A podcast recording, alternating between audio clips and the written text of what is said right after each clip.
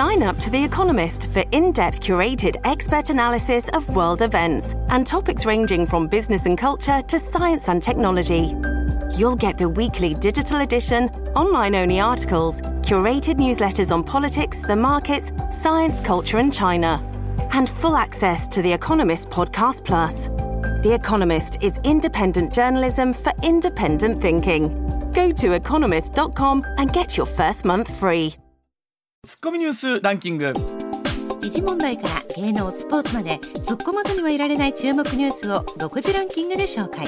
ランキングを紹介する前にまずは芸能スポーツです、ボクシングのバンダム級世界3団体王座統一戦が昨夜行われ WBA と IBF のチャンピオンの井上尚弥が WBC の王者フィリピンのノニト・ドネアにテクニカルノックアウト勝ちし日本選手初の3団体王座統一を果たしました。しかし昨日は本当にすごい試合でしたね。わずか2ラウンド1分24秒。見てる方はハラハラしましたけど。本当ね。ののノニトさん？そう。もう大丈夫って思う。もう瞬きしてる間に終わりますからね、はい、一瞬でしたね。あでも本当3年前からさらに2人とも強くなっているって言ってもうね39歳なんですけれどもいや本当にいろんな人言うように井上選手さえいなければこのバンタムで一番強いんじゃないかっていうふうに言われてるんですけど、まあ、これで残るタイトルが WBO っていうところのボクシング団体のバトラー選手、まあ、年内にもあるかもと言われ言われてる試合なんですがそうするともう井上選手はこの53.5キロの中で世界で改めて一番強いということが証明されるということになるんですが、まあ、階級を上げるっていう話もありますしねただ本当に見ていてワクワクするボクシングですよね。いや本当に我々ねあのあの文化系の人間はね見てるのが一番楽しい。見てるのがいい文化系はもう見てるのが楽しいですね。はい、うん、さあそしてプロ野球のセ・パ交流戦は昨日6試合が行われ阪神はソフトバンクに2対0で勝ち今シーズン2回目の6連勝交流戦首位に浮上しました。大山選手の絶好調が止まらないですよね、えー、楽しみですよね、はい、はい、そしてプロ野球 d n a の今永翔太選手は昨日の日本ハムとの交流戦でノーヒットノーランを達成。すごい。ロッテの佐々木朗希選手、うん、ソフトバンクの東浜直選手に続く3人目の快挙です、まあ、ここにですね大野雄大投手のあのあわやパーフェクトもありましたから本当に今年はですね、ピッチャーのレベルが高いなという。ね。楽しみです、ね、あのマニアにはたまらないですし見に行ってる方とするとですねもうちょっと打ってくれよっていうところもあるかもしれません、そうですね。そうかそうか。いやでも本当にでもナイスピッチングでした、はい、はい、それではニュースランキングまずは第5位。ソニー現在のソニーグループで会長兼グループ CEO 最高経営責任者を務めた出井信之さんが今月2日肝不全のため東京都内の病院で亡くなりました84歳でした、まあ、あの伊深さんそして森田さんという方がお作りになったソニーをですね、まあ、このサラリーマン社長としてというか、ね、新入社員から入って初めてこう社長までなったという出井さんなんですけど今私も会社で支給されているのがバイオなんですけれども、これを立ち上げて、ね、すごい方でいらっしゃったんですけれどもあのソニー引退された後はねいろんな若い経営者の育成にも力を言っておられたということでございますけれども。はいというでございます、はい、続いて第4位 SNS をきっかけとしたトラブルの相談が去年全国の消費生活センターに5万406件寄せられ過去最多となったことが2022年版の消費者白書で分かりました、まあ、この数字がどうでしょう下がっていくことっていうのはあるのかな、まあ、下げていかなきゃいけないんでしょうけれども今日おそらくこの後ね、ね、松川さんが歌のない歌謡曲でもお話になることって、こんなことも関係してくるのかなと思いますけれども、改めてこの数字見るとびっくりしますよね、うん、続いて第3 3位。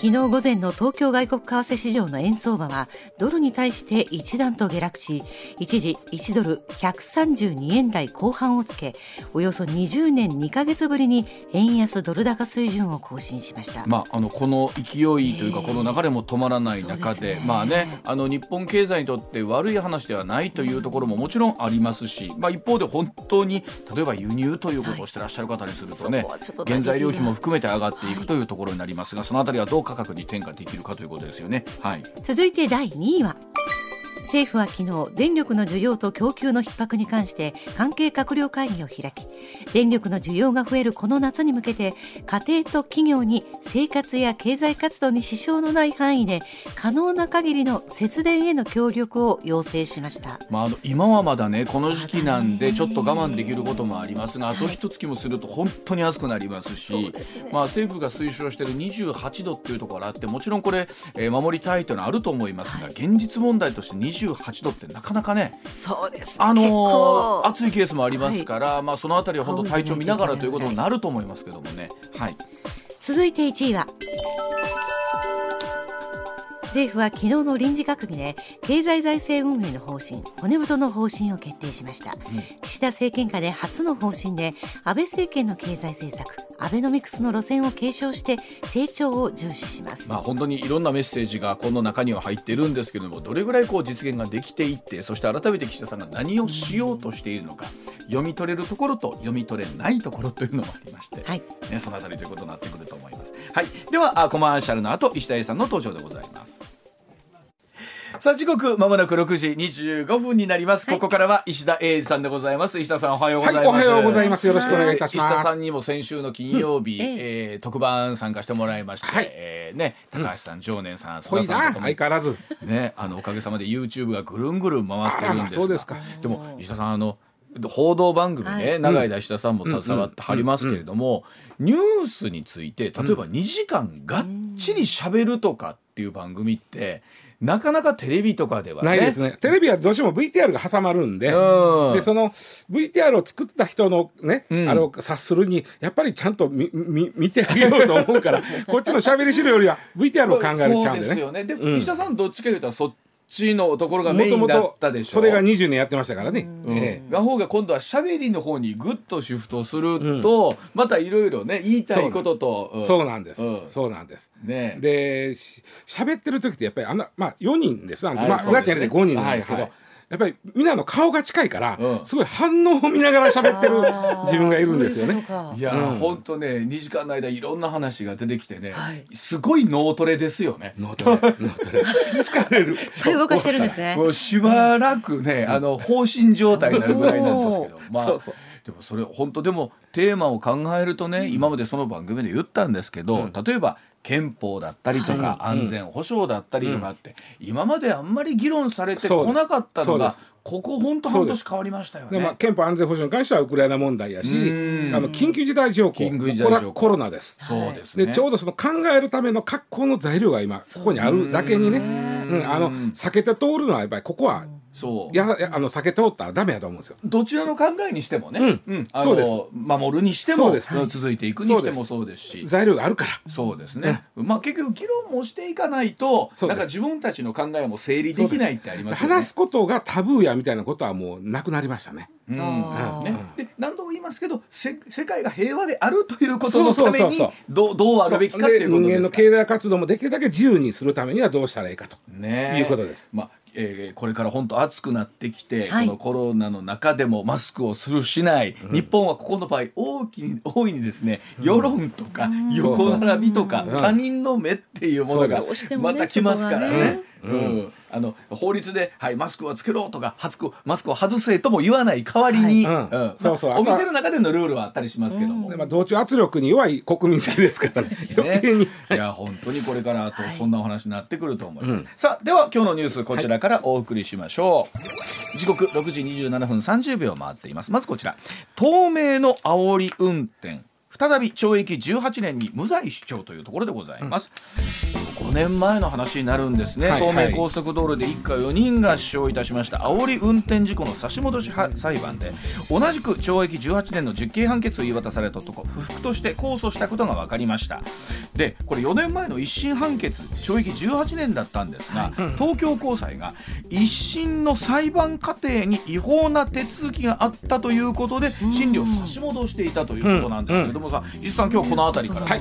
あのーまあこの事件はですねその後のその煽り運転云々というまあいろんな社会問題になっていく、はい。きっかけになった最初の事件でちょうど今から4年前の6月5日。あ6月5日ですか。ちょうどいだからまあこれ判決あの、ええ。控訴審判あごめんなさい。差し戻しの判決出たんでちょうどそれが4年前あ5年前にな。るん。です5よね。年前、うん。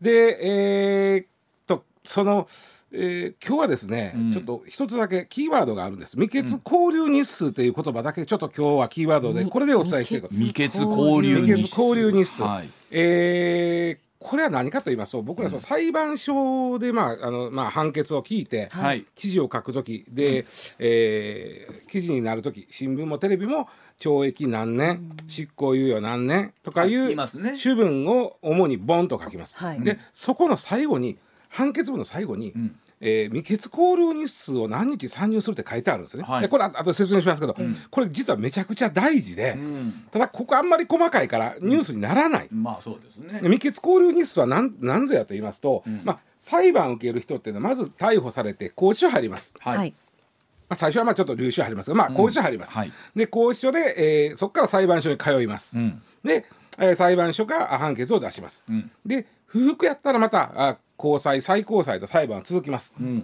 で確定するまでは必ず拘置所に入ります。拘置所拘置所で確定すると例えば懲役刑やったら刑務所に入ります。なるほど。はい。でこのうん。でこの確定するまでの拘置所におる期間はい。をどうするかなんですよ。はい。ああなるほど。長い場合は相当長いですね。このお今回の事件のおまああ石橋被えー被告にしても、はい。発生からこれほぼ5年。です5年間拘置所入ってるわけです。なるほど。ね。うん。でこれをどう考えるか言った時に、そはい。の未決交流日数って言うんですけどもこの未決つまり判決が確定するまでに交留されてる日数、うん。はい。未決交留日数なんですけど、これを判決文の最後に、君は例えば懲役10年だけども、うん。そのうちの未決交留日数の、うん。お100日は、うん。あの参入してあげる。はい。っていうふうに裁判所が必ずはい。必ず言うかその言えへんかは必ず、うん。つまり参入しないこともあります。あ参入しないこともあるんですか？まあまああります。はあはあ。はあ長いとやっぱり入ることがあるとかえっ、とねそういう傾向ここはね非常に僕どういう基準かというのはうんこれ基準がないんです。あの裁判官の腹積もり一つなんですへえあそうですか。なんです。で未決交流日数が例えばもともと未決交流日数が、まあ、例えば100日あったとしましょう。うん。はい。で判決出した時点で未決交流日数100日をこの刑に参入するうん。という言い方をすると、うん。例えば懲役10年やったら引くことの100日ですわ、はいはい。残りをあと服役するということ。はいはいそういうことでですね。未決交流日数100日でも、ん。参入が例えば半分だけ参入したるとうん未決交流日数100日のうち50日を刑期に参入すると。何？あそれも何？裁判官の。腹積もり一つ。へえ。これが未決交流日数で。だから分かんないです僕らも基準が。あ。のね例えば、いろんな罪があった時に、弁護士さん検察を含めてですけど大体基準としてはこれぐらいじゃないかとうんうんうんうん。懲役がそれが長い短いで、うん。まあ一つ裁判になるわけじゃないですか、そこに未決交流日数っていうのもその基準がないと判断のしようがほらなかなかね。これは本当に裁判所裁判官の裁量で決まるんです。あで、えーちなみにですねちなみに。あのー最初の一審ーうん。この間のやり直し裁判の一審ちゃいますよ、はい。この高あすみません石橋被告のうん。最初の判決うん。がやっぱり、えーこれ争点は危険運転致死罪がはい。成立するかどうかだったんですけども、どうか。うんうん。それに関しては、えー最初の横浜地裁は成立すると、ん。で君は懲役18年ねと、うん。でそこまでにほぼ1年経ってたんです、うんうん。交留され離決交留日数が1年やったわけ、はい。そのうち260日を参入してあげると言ったんです。ほう。三分の二作三分の二。うんうん。でそこでちょっと僕は意外やったのが、うん非常に犯情の悪い判決あの犯罪やったんです。犯情が悪いでつまりそのえーうっかりとかじゃないやん。ああなるほど。それと、彼自身が非常にあの犯罪成功の強い人間だと僕は思うんですね、うんうんうん他にもいろんな悪いことをしている、うんうんでその裁判所における態度も非常に悪い。裁判官の印象も悪い。で裁判員裁判やから裁判員の印象も悪い、はいなるほど。でそんな中で18年という判決が出てあでも裁判官は260日も参入してあるんやと、ああ。変な言い方ですけど態度悪かったり、うん。あんまり反省してるあれがなかったら、うん。もうなくなるでと。それも未決のことは一切書いてない判決っていっぱいあるんですよ。ということですよね。書いてない、当然僕ゼロやと思っとったんです。うん。まあ、260日も参入すんねやと。うん。思ってまあまあまあ自分これは裁判官の裁量なんで、はい。うんえーということは18年なんで、えー実質は17年と3か月ぐらいかと。はい残り入んのは。ということですよね。っていうふうに捉えてた、うんそしたらこの判決に関して、はいえー石橋被告はまあ控訴しましたうん。控訴したら、うんえーこれね検察は控訴しなかったうん。あ、もうそれでいいですよ。検察はもうちょっとね、あの18年以上の刑を求刑してたんですけど、うんまあ、18年出たからっていうよりも、危険運転致死罪が認められたんでなるほどもう今でいいですよとうん。言っただ今度はこの石橋被告は不服やから控訴するうん。そうするとちょっと法律ってややこしくって、もう控訴審では18年以上の刑は出ないんです。ああ、そうですか。はい減ることは減ることはあっても減ることはない。まあまあでもまあ普通は減らへんやろ18年プラス未決の260日参入された状態でずっと行くねやろなとうん。思ってたら、えー東京高裁が「ちょっと待て」と、この一審おかしいって言い出したんですよ。うん何がおかしかったの？あのね要はあの裁判特に争点の多い裁判の場合、えーもう最初から裁判所がね、ん検察と弁護側を読んで、うん。まあこれは非公開の場でうん。あの公判前整理手続きなるほど。はいつまりちょっと論点整理しておきましょうここで。あ、そうですね。はい。あのというのはこれあの裁判員裁判になることはもう分かってたつまりえーっと危険運転致死罪が成立するんならこれ裁判員裁判なんです。うんでするかどうか分からへんけど危険運転致死罪で起訴されてるんで、うんうんうんこれ裁判員裁判なんですね。はいで裁判員裁判の人をおまあ、ある種う一般の人、うん。素人さんをそうですよね長々引っ張るわけにいかんから、ん毎日毎日もそうですねだ。からちょっとこれ整理しておきましょうと話、論点を、うんうん。これ後半前わかりやすい。そうです、整理手続きでよくやるんです、うん。その時に裁判官がいやあのー危険運転致死罪は成立しないと私は暫定的には、まあ、ちょっと今は思ってますみたいなことを言うたわけ裁判官がはあ、裁判官が。裁判官が、はい整理手続きの時に弁護士と検察官を前に、うん。私の個人的にはこれ成立成立せえんと思いますねおお。でも起訴状がそれで危危険運転致死罪なんで裁判員裁判ですよねという、はい。でこれが言うたもんこれを言うてしもたもんやから、うん。検察側はどうして書いたら、やばいとうん。これ危険運転致死罪が成立せえへんだらこういう無罪になるよんでと、は二人死んでる事実あるのに。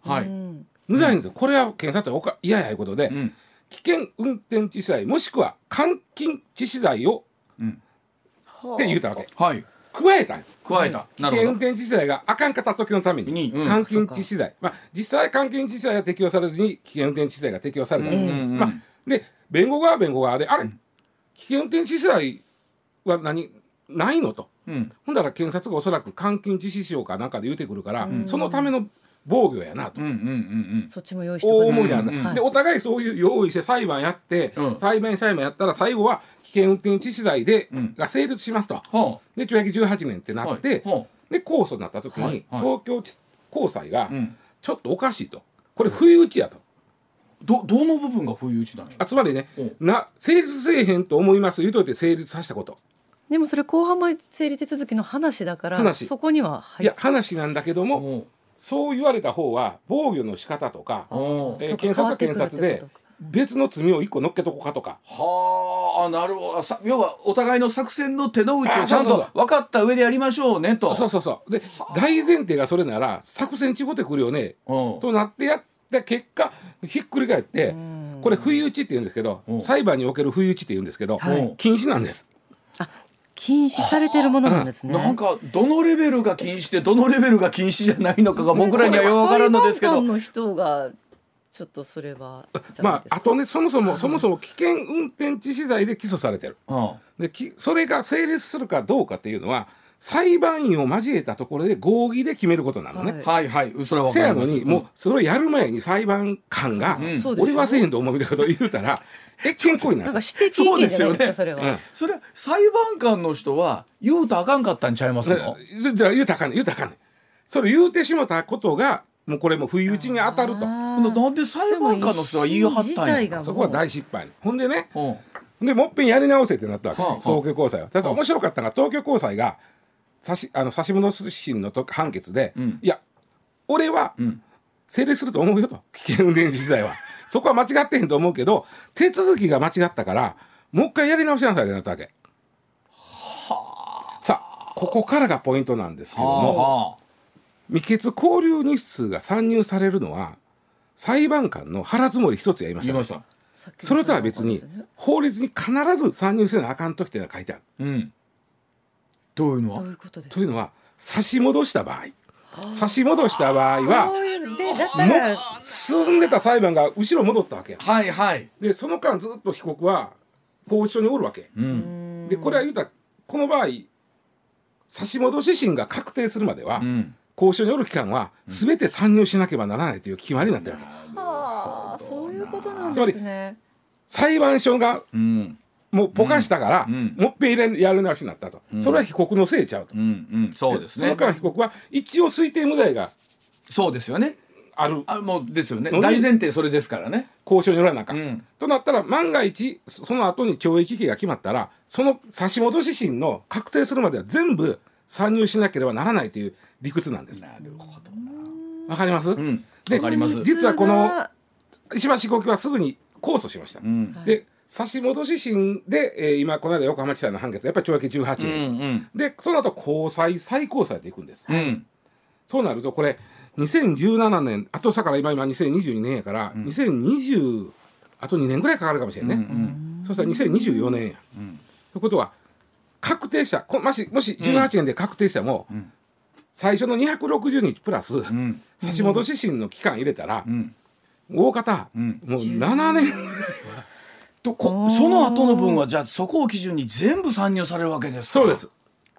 そこの期間だけじゃなくって。そうです。そそのせいで遅なったからこの今やってる差し戻し裁判はうん。全て参入し全なさい。て、まあでもこの18年以上も休憩できないんですもんね。そうです。でまあでもそれこそベース言うように推定無罪なわけですからそうそうそうそうそう。もしそれも無視というか無罪になった場合にはそれ罪なき人をずっとまあだからそれは国家賠償の話になってくるんだけど、うん。推定無罪が働いてる以上、うん。交渉でずっとおる間も、うん。刑務所とおる同じ計算なと、いうことですよね。いうことですね。ところが刑務所と交渉って自由度が全然違うんです。はあ。気持ちも違うじゃない。うん罪を償ってるのか償ってないのか。刑務所はね、はい。あのお菓子買えませんけど交渉はお菓子買えますから。ああと刑務所は昼寝できませんけど、まあ休みの日は別ですけど、え交渉は昼寝毎日でもできますから。あ。のとはいえですよそはい。の拘置所ってね、うん。めちゃくちゃ自由かっていうと変な言い方ですがそんなに自由でもないんちゃいますか？どうなん、まあどうなんですか？刑務所に比べればはるかに自由ですまず面会誰とでも何回、まあ、回数もそんなに制限ない。誰とでもできる、刑務所はできる人間が限られてる。面会できる。あとあの手紙出せる回数もこれは講師は無制限です、あと大きいのはその自分のお金で、例えばカップラーメンとかお菓子とかはいはいそうかそうか。この飯足らんとこんな飯。俺はちょっとお金あるからこれ、はい。こう工程でこれできます、はいで差し入れも現金とか差し入れてもらえると、あのいろいろ、えーまあか買えるもんが何でも買える、そうかでも考えたらそうその期間が刑務所と拘置所にいる間、もう一緒こたになって参入されるわけですよね。そうです。だから非常に自由が制限された刑務所もちろんカップラーメンもお菓子も買えません、うん。えーそんなととこにおることと同じ、えー、刑期参入させてもらえると。いうことですよね。ことでこの最初の一審の横浜地裁がうっかりし間違ってあの不意打ちさにしてしまったことで、うんうん。この石橋被告は非常に得していると。まあね。これこれでまあ有罪最後確定みたいな話になった時になるとこれご家族の方とかからするという話になりますわね。そうですね。だからその時点で今結局刑務所おるカウントつまり懲役からも減っていってるわけです。今日一日ですら。うん。そうですよね。うん、でそれは納得できへんかもしれへんけどささ罪なんですよ。最初にやった地裁のお裁判官のまあミスが結構罪やいうことはこういうことです。うんそうですね。僕あの昨日もねちょっと放送でちょろっと言ったんですけど、はい。危険運転とか煽り運転って、ん。された方の側って、ん。絶対わかりますよね。うん。あのわかりますあこ普通の運転と明らかにちゃうじゃないですうん。かうん。うん。怖って思うし、で今ドライブレコーダーとか見てほらいろんな情報番組でもありますけど、明らかにっていうことたくさんあって、うんなんか感情的に言うと真実ってね、そう。うん。一つなのかなとも思ったりもするところもあるし、本人のがやってる方もやられてる方も一番分かってるんちゃうかなと思うんですけどもね。まあ、これはこれはおそらく成立するんです。最後に、あの18年から引いてもらえる分が今どんどん日々増えていってるというのが。あのこれたまたまこういうじ出来事だったから、ね世の中出てきましたけどそもうそんなこと世の中たくさんあるってことですよね。このこのミスは珍しいですよただ未決コールミスっていうのは裁判にいつも出てくるんで、うんあ裁判官はこう考えたんやっていうのは結構うんそこまでね報道されないこと多いですよね。そうですよね。んうんなるほどわかりました。はい、えー時刻6時44分でございます。続いてこちらでございます。バナナの値上げにご協力をフィリピン政府が異例の申し入れというお話でございます。まあ、店頭価格ここ20年以上ほとんど変わっておらず、もう卵と並ぶ物価の優等生とされているバナナ、うんえー正しくはバナナ。はい。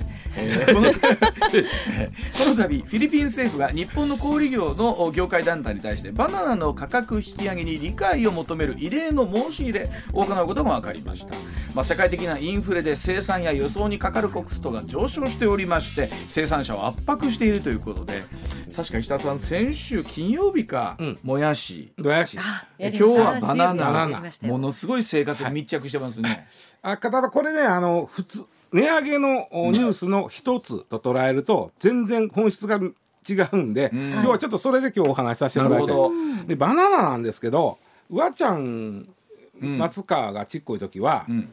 もう普通にバンバンでしょ。でした。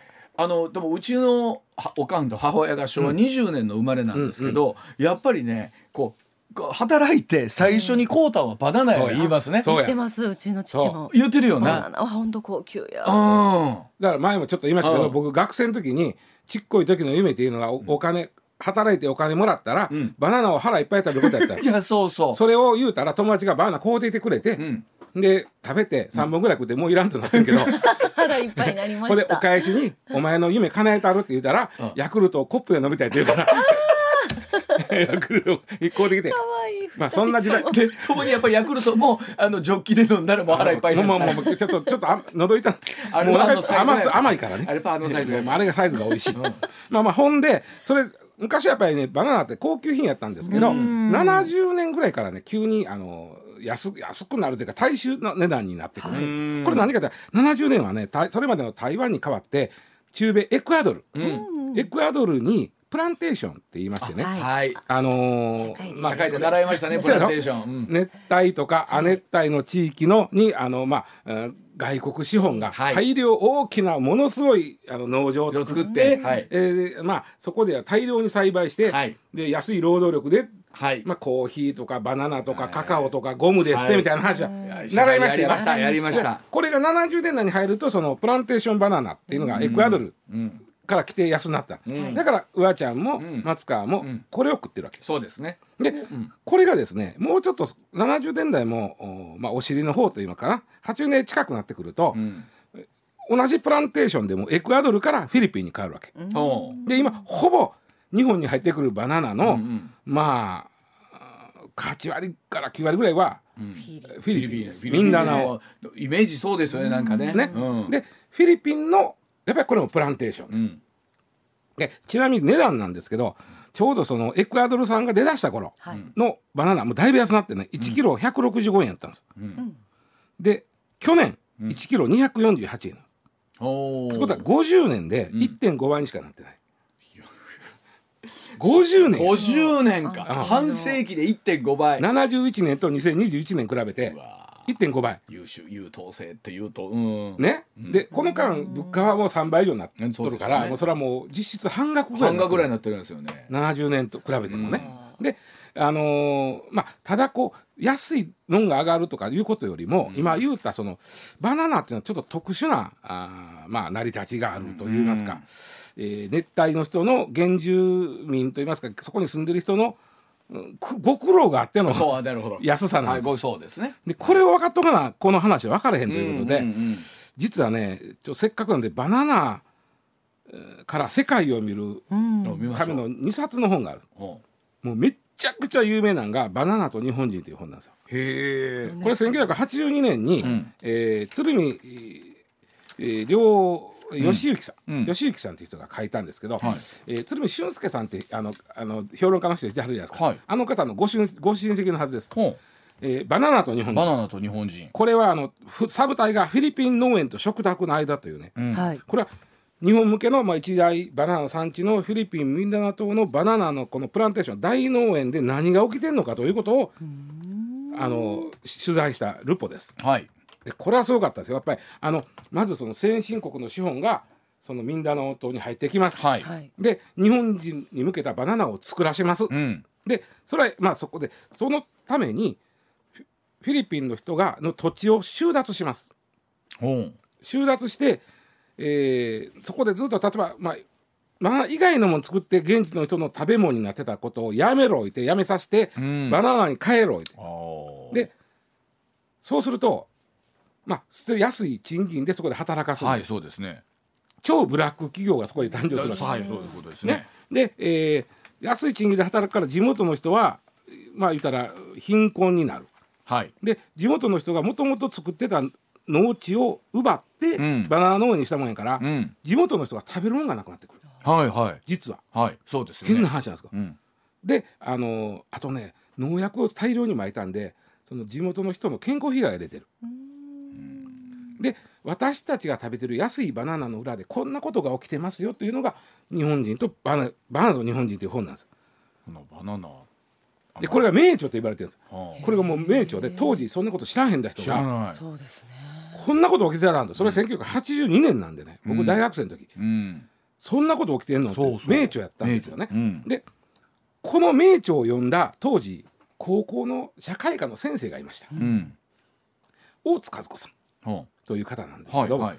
この方がこのバナナのこ「バナナと日本人」という本を読んで、うん。痛くまあ感動というかあこれやと思う、うん。というのは高校です。社会科の授業がちょうどその、えーまあ現代社会というのが始まったのが82年なんですよ。ああほんあそうなん僕らじゃその後ぐらいやわ。うん。うん高校生。ねうん。僕らの時現代社会なんかなんか政治経済ですわ。僕ら現代社会で現代社会でしょ、で82年に現代社会ができてたまたまその時に出たのがさっきの「マーナと日本人」という本、うんうんうん。でこのあの大津さん先生はいや社会ってさ暗記ばっかりやなと。うん。ちょっとあのみんなで考える授業したいなと思った時にこの本と出会ってこれやとなって、うん。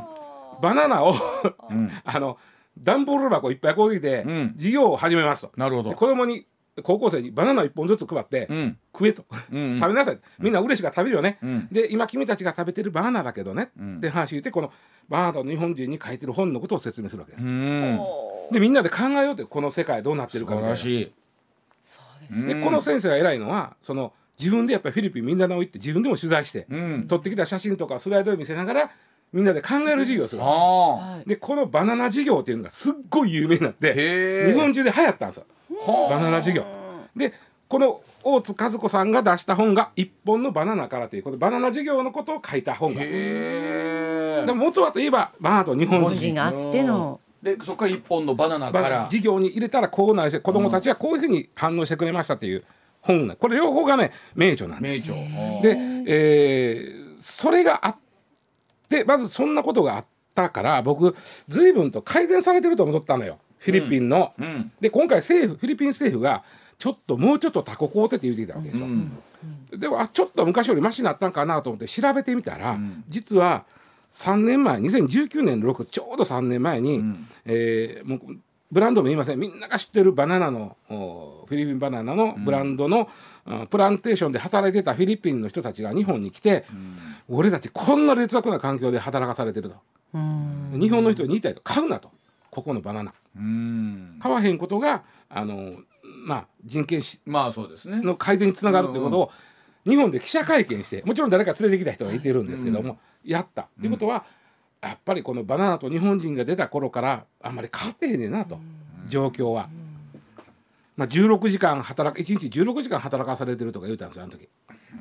それこそ本当に今バナナ売り場ってうん。安いバナナもありますけどいいいいっていうかあちょっとお値段のしっかりしたの1000円とかっていうバナナとかもあったりするよね。フェアトレードのバナナもあったりして。おっしゃった。今うまいこと言った、フェアトレードという考え方があって、まあ、途上国で生産された、まあ、製品とか、まあ、農産物を適正な価格で買いましょうというのがフェアトレードなんです。よ。うんでフェアトレードを選ぶと違うんです。やっぱりどうしてもね。で今も安いっていうのはやっぱしこの今ずっと喋ってきたバナナと日本人的な世界が今でもあるんやわこれ。石田さんね。続いてるんですね。そのバナナの場合はもっと劣悪なんでしょうけど、うん。多分ほら今日本の物価がどうこうって言われてるのって、はいうんうん。構造とするどっか似たようなものもあんのかなと、うん結局我々安くていいものを作ろうとするんだけど、うん。ねあの物の値段上げようと思うと我々の給料を上げなきゃいけない。でもそのわけにはいかないから給料を抑えてるっていうのって例えば中小の会社とかも含めてね。ある話ですよね。それのもっともっとももっともっとブラックなことがあ。フィリピンのバナナ農園で起きているうんということが80年代の本に書かれたんだけどもあんまり変わってあんまり変わまだって続いてるってことですね。だからやっぱこうもうほんま難しいな、あのそれこそ意味軸も日銀の黒田さんが言ったね、あの物価に関することがこういろんな波紋を広げてますけど、うん。物の値段は、ね。とは何ぞやという。このバナナに関してはバナナの値上げは普通の値上げのニュースはちょっとちちょっと違違うぞちょっと違うね。いうのを分かってほしい。いやこれほんま改めて、あの今日バナナ。だかといってバナナ買わんといてやっていう話じゃないですもんね。あそうじゃないんですよな、ね。あそうですね。まあまあ一番いいのはフェアトレードのバナナ買うことなんですけど、それはやっぱ高いです、でで適正な価格になった時にバナナ高なったなと、うん。わしらは言わない、フェアトレードのバナナ買うと適正な価格で買うとこれくらいするんやと。あっていうことですよね。わかります。なのでもやっぱりそこを底上げというのが一緒にしとかないと、うん。今後のためには。そうやね、うん結局また安いバナナがあったらそっちに行きますもんね。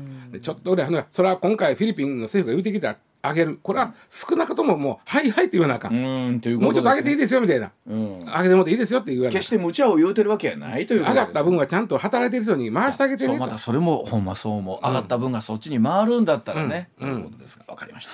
はい、えー時刻6時55分になります。お知らせの後もお話で続けてまいります。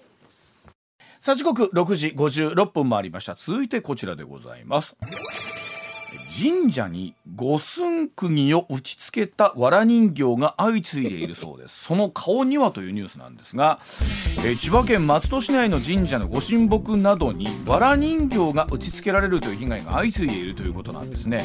でどの藁人形にもあの人の顔と見られる似顔絵や顔写真が貼られているということで、まあ、警察は慎重に調べを進めているということ あの僕今朝ニュースで見ました。ねえ。え写真？あのあの人の写真？あの人の写真。プーチンさんの写真？ああそうそう、がモザイクになってるものもあったし、うん、それは曲側でモザイクにしてんねや。ろでしょうね。それだってでモザイクわざわざモザイクした写真をバラニオにつけて。いやいや釘刺さんやん いやー。あのー、わら人形、まあ、牛の国参り。あいや言いますね。えーまあ、作法というのがございましてね。えーまあ、牛の国ですから何時や、うん。午前1時から3時ぐらいうん。にあの人目をもに触れず白装束で、うん。えー行きまして、うん。わら人形、えーその中にはその呪う相手の爪とか髪の毛が髪の毛を入れるやつね。まさかロシアまで、ね、行ってしかも髪の毛物理的になかなか難しいあの人 でだから写真あ写真でもええっていう作法があるらしい。ああそうでなんですね。つけて呪いゴスで人に見られたらこの呪いは解かれてしまうのだみたいなあるでしょ？あります。ね、で、まあ、やって、でこれはね何何今もしかして警察は捜査してるって言うやんか、まあそうですね。そうですね何。罪やと いやあのなんかね、えーなんだっけ器物損壊みたいな感じなんですかねご神木に、うんえー傷をつけた、うん。みたいな。いやそうなんです。そうなんですけど これあの器物損壊罪ってあの申告罪つまりされた方がうち被害受けました申告しますと言わなあかんだけど、うん。どうもあの神社に関してはもうそこまでやる気なかったみたいやから、うん。いやそれも申告するのも大変ですよ、まあ忙しいよ警察もいろんな事件あって。ま確かに。あと不法侵入罪あってありますね。はい。あの建造物侵入罪とか、ね。これはあの被害届出さなきゃいけません、うんこれもあの神社側が被害届出す気ない言ってたんでうん。成立しないんですよこれ。うん。で仮に呪い殺したとしましょう。仮に。これどうなる？どうなりますかね。これは無罪、無罪ですか？呪い呪い呪い。で人を殺しても、それはえっとね3ぐらい年か4年くらい前にあの不能犯っていう映画あったでしょ。ああはいはいうんうんうん。で。不能犯っていうのは法律的概念で、ん一番わかりやすいのはこの呪いで人を殺すやつです。あの 国際問題ですかね。いやいやもう関係ないですね。呪いで人は殺せません。ですね。はずなんです。うん。なので俺は呪いで人を殺したほら見てみろこいつは死んでるやろって言っても、うんいやあなた大阪におって呪っただけで東京の人死んで、うん。たまたまちゃいますん、になりますわね。そらそらまあ一応調べますけど 調べるんや。呪い以外何もなかったら一応調べるんですね。無罪。これ不能犯というちゃんとした法律用語です。あちゃんとあるんですね。そうです。そういうことえ無罪です。ですはい。から、ではそんなお話 7時の時報の後、はい。もう少し整理してお伝えしていきます。ひたひた一旦7時です。もう考えたらほら世界中にねそういう儀式って、あるよね。たくさんあるんちゃいます、シャーマン的な人がさあーそうそう。呪術でこう何かするってようあるやん。あります。だから国によってはうん。呪い殺したらうん。罪に問われる国はあるかもしれんよ。あそうそう非常に呪術を重んじるようななる国ほど、日本の刑法ではん。呪い殺したら不能犯ってなってるわけ。呪い殺したっていうかん。呪って人を殺したと言うてもそれは不能犯なんでん。罰しま罰せられませんということです。でね他にも不能犯っていくつかあってまあ分かりやすく言うとね砂糖だけで覚醒剤を作ろうとした。はあはあはあはあ。作れるはずないじゃん。うん作れるはずなね、あとビーカーとなんかねあのうん。うんアルコールランプぐらい作ろうとして、うん作られへん。はい。でそれは不能犯です。不能犯ただし、ん。覚醒剤を作ろうとしたけどどう一番大事な一つの成分をん。入れてなかった、うん。これは不能犯じゃなくて未遂犯です。へえ。全くもってとんちんかんなことをやとんちんかんおかしいかな。あでもそのとんちんかんかどうかというのは誰が裁判所が判断するんですすかまあ、警察ですね。だからあ最初は。うん。警察が砂糖はさ砂糖はいかん。砂糖だけで？あーって。そんなあんなこといいなんやけどいやこれとこれとこれとあってあとこれがあったらできとったかなと、うん。これは未遂犯やと言うて捕まる。なんか裁判の世界って頭冒頭のねお話でもありましたけども、面白いでしょ？あのね、線引きの難しいとこありますね。ね、ちょっといろいろ調べたんですよ、僕の牛の国参りに関して、ん。昭和29年に、ん。えー女の人が逮捕されてるんですよ牛の国参りで。ああそう。逮捕される？でこれは何かというとよほど呪い力の強い人やったんでしょうね。この人がだあの、まあまあ、呪ったんその男性、まあ、男女関係のもつれかなんかで、うん。呪ったらやね、ん。その男性が体調崩してもううわーっとなったわけ。ほんまに？ほんまに気持ち悪いって。ほんでで警察に相談したよ。うん。ほんだらその、おん。俺は呪われてるうん。あの昔付き合ってた女から、あんたを呪い殺すって言われてほんでこんこんやってるらしいねって。うん。であいつを捕まえてくれと。うん言うて警察が脅迫罪で捕まえた。あ脅迫のはいはい。なるほどなんですよ。だからね、あの私はあなたを呪っているよと。うん。うんで牛の国参りかなんか知らんけど拝んでまんねんと毎日、うん。お前はそのうち体調悪なるぞとかうん。言うたらこれは脅迫罪なんですって。でもそれってねそれこそさっきの医者さんあの SNS でのね誹謗中傷みたいなのってちょっとなんかそれに近いところありますよね。そうそうそうそうまああれなんか言葉が直接きますけどだから S SNS で牛の国参り。そう。こんかでこれお前俺はお前を殺してるんだ言うたら、うん。それで死んでも、うん。殺人罪にはなれるけど。けど例えば脅迫罪、ん。脅迫罪でしょ。で脅迫されたことで体調を壊したかどうかの因果関係は難しいけど。これリアルな話ですけどその人はその後体調は元に戻ったんですか？戻ったんですよこれが。怖いね。呪いが。怖いでしょ。うん念が強いねあのーそうですね。なんかいまあ話変な言い方ですけどいているような気がしますそういう人。今から67年前の話でございます。あの 大丈夫ですか？マスカ大丈夫ですか？大丈夫ですか？いやいやていうかいやあのマスカラさんほんまにやったらあかんでそういうことはダメでしたいややったらあかんと思うよ今ずっと念じてるんです何を念じてんねん誰に念じてんねんいやでもなんかほら、ありますよね、なんかそのうんなんかの偶然が重なっても含めてやけど。ちなみにねわら人形。あ。にその相手の顔の写真かなんかまあ貼っつけても貼っつけんでもええねんけどあ。釘と一緒に呪ってやるみたいなこと言うてその送りつけたでしょ。あはいはいこれも脅迫罪です。いやそら脅迫罪にしてほしいわ。だってこだってリアルな話来たら怖いと思うよね、怖い怖い。怖いです。で来たら怖いやん。でそれで体調悪かったらあ呪われてんのかな俺って思うやん。なんかそれだけでこっちの精神的に体調的に悪くなりそうです。あのほら世にさなんかこう縁切り寺縁切り寺ある。寺みたいなのあるじゃないですか、あのなかなかなメッセージがうん。書いてますよね、うん。お札とかに。そう。あれももし自分の名前を見つけることがあったら これは脅迫になんのかな？偶然見つけたらならんけど私はそういうことを、まあ、あのやってますということを相手に告げたら脅迫罪になる、ああなるほど。でも、み偶然に見たぐらいじゃダメあなあそれは全然ならない。こもうもうなんかなんでニュースコーダー朝の7時5分からこのブルーな思いで。でもさこれプーチンさんあ。には届いてないですから。まあね、あそうまあまあ話の発端はそこやけど、全然そののろ脅迫罪にもならで もなんかすごいね。あのいいろんな人の思いがそうよ。念というのはありますけれども、うんそんなにあのきっとね、うん。このわらプーチンさんの写真貼ってわら人形を売ってる人はあの早いこと戦争終わろう。そうですね。そのためにはまあそうだ。いやこの人がそっちだ死ななあかいいと思うんですよ。なんかわかります。あのす同じでも世界平和とか せ世界平和ってそのやり方がねだったらいいのに同じ世界平和を望むでも五寸釘で笑い人形は。本当にねこのね映像を子供がやっぱり見てしまってるんですよ。るそうう。ん。今もあの情報番組でやってますけど。は何やってうん。ちょっとね興味持っちゃってるのが私は心配です。不能犯ということも。はい。あそうか。子供がまた真似し合うと。そうなんです。いやでけへんって夜中の1時3時にお前人に見られると一人で神社行けるかとおえ声でおいでそこまではしないんでしょうけどね。うんはい。はい、えー、てなことで、えー今日のおニュースでございました。